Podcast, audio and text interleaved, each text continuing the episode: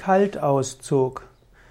Zum Herstellen von Pflanzenheilmitteln oder auch von guten Kräutertees kann man unter anderem auch einen Kaltauszug verwenden.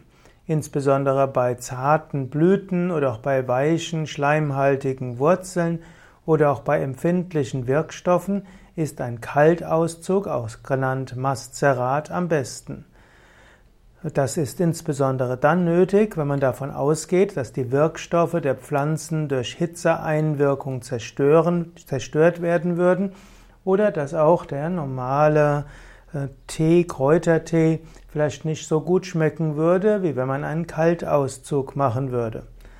Es gibt auch äh, leichte, auch andere Materialien oder andere Pflanzenteile, die wenn man sie kocht, in irgendein zu etwas Giftigem werden würde und wenn man einfach nur einen Auszug macht, dass das ungefährlicher ist.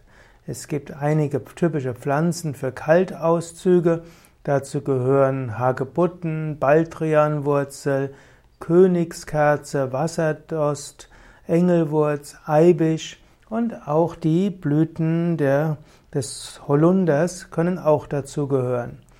Man nimmt dazu typischerweise ein, ein Teelöffel bis ein Esslöffel Kräuter, man übergießt diese mit kaltem Wasser, man deckt die Tasse anschließend zu, lässt den Kaltauszug über Nacht ziehen und danach kann man morgens abseihen. Man kann das anschließend trinken oder auch den Kaltauszug auf Trinktemperatur, also etwa 30 bis 34 Grad wärmen.